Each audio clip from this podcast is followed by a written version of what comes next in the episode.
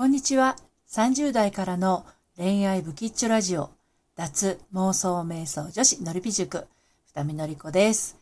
えー、今日はですね、うん、あの、私のところに、あの、ご相談によくいらっしゃる恋活婚活中の女性へ向けてのメッセージ、私、あの、発信してますけれども、あの、おごってもらう問題についてね、お話をしたいと思います。あの、デートでね、あの、男性にご馳走してもらうことを、あの、心から、こう、ありがとうって喜べる人と、えっ、ー、と、逆に、なんであの、初対面の人に、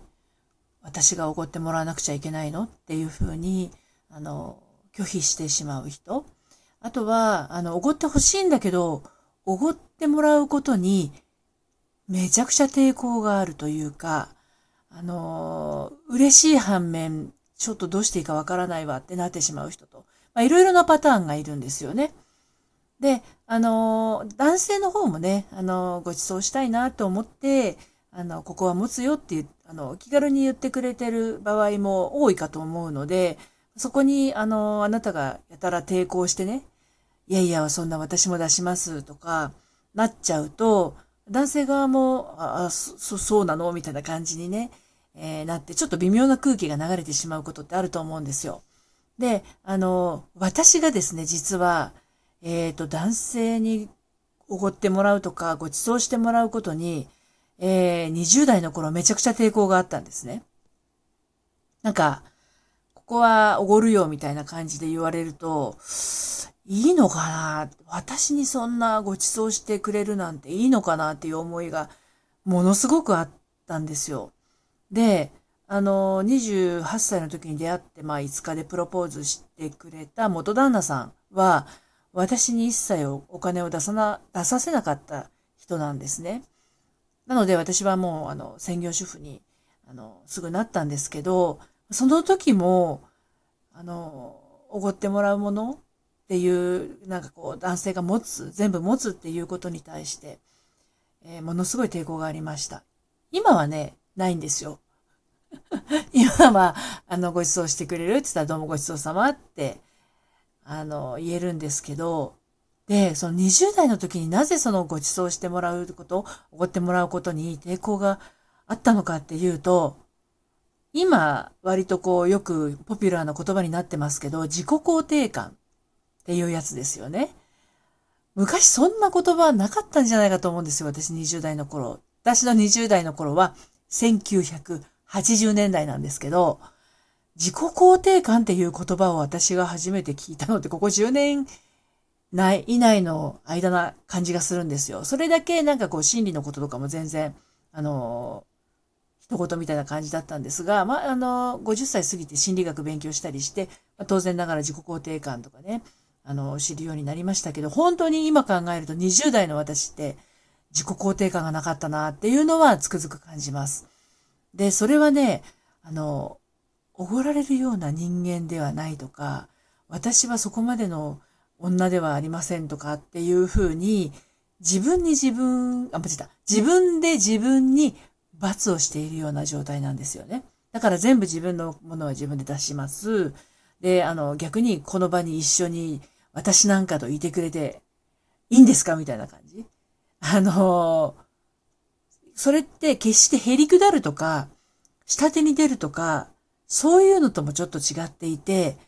いやいやいや、いいんですか私なんかにっていうのがやっぱりしっくりくるのかな。そういうあの部分があるとね、あの、恋活とか婚活して、男性と、まあ、いざデートになった時も、うんと、ものすごくざわざわすることって出てきちゃうんじゃないかなと思うんですよ。なので、まずは自分を、あの、受け入れる、認めるっていうところが一番大事になってくるんですけど、まあ、そもそもそういうふうに、あの、自分なんて価値がないというか、自己肯定感低くなってしまったっていうのはやっぱりそれなりに原因があるんですね。でこれが、えっ、ー、と、大体生まれてから15歳ぐらいまでの、あの、生育環境の中に、あの、あると言われてるんですけど、大体ね、無意識の中で、こう、すり込まれていってしまうので、自分じゃ気づきにくいんですよね。で、まあ、あの、お母さんとかお父さんからね、何か、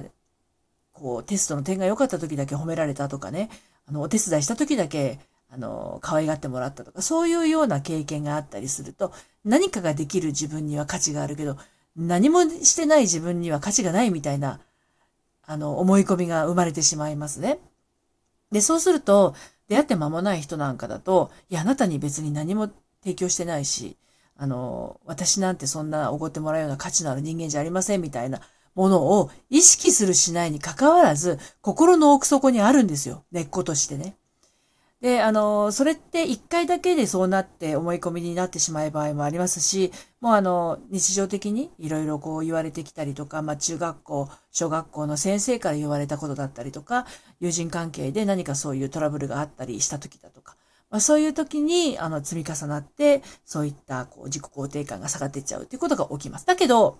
この自己肯定感っていうのは、自分であの取り戻して、あの、育てていくことができることなので、まあ、あの、もしね、そういうふうな状況の方はね、何しろ、その、自分自身のことを大好きになれって言われてもいきなり難しいかもしれないんだけど、あの、自分に対してね、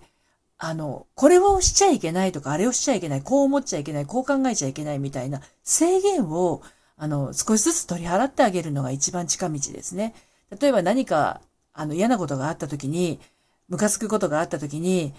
あの、あ、こんなことでムカついては、もっと笑顔でいないと、ポジティブな私じゃないと運が逃げる。そういうことではなくって、本当に腹が立つわね、あの人はっていうところから始まるんですよ。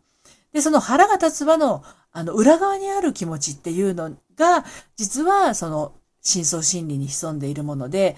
あの、あの、例えば誰かにね、嫌なことを言われた時に、腹が立つわーってなると思うんだけど、そんな風に言われたことに腹が立つっていう、その下にはですね、そんな風に扱われた自分がかわいそう、悲しい、寂しい、辛い、みたいな気持ちって潜んでるんですよね。だから、どっちかっていうと、本当の気持ちってそっちで、腹が立つっていうのは、あの、あれみたいです。アーモンドチョコレートを想像していただくと、アーモンドが真ん中にある。それが悲しいとか寂しいとか辛い。でその周りのチョコレートの部分が、あの、ムカつくで覆われてるような感じです。ね。なので、大体みんなその外側に対しては、あの、コーティングした自分をあの出しちゃってる人多いんですけど、あの、自分の感覚とか感情がどうなのかっていうのを、あの、本当はどうなのかなって問い問いかけてみてください。そうすると、本当はこうかもっていうことが、少しずつ少しずつ、あの、出てきます。今まで抑え込んでいたから急には無理なんですよ。腹が立つって言ったら、やっぱ腹が立つしかないよねっていう風になってしまいます。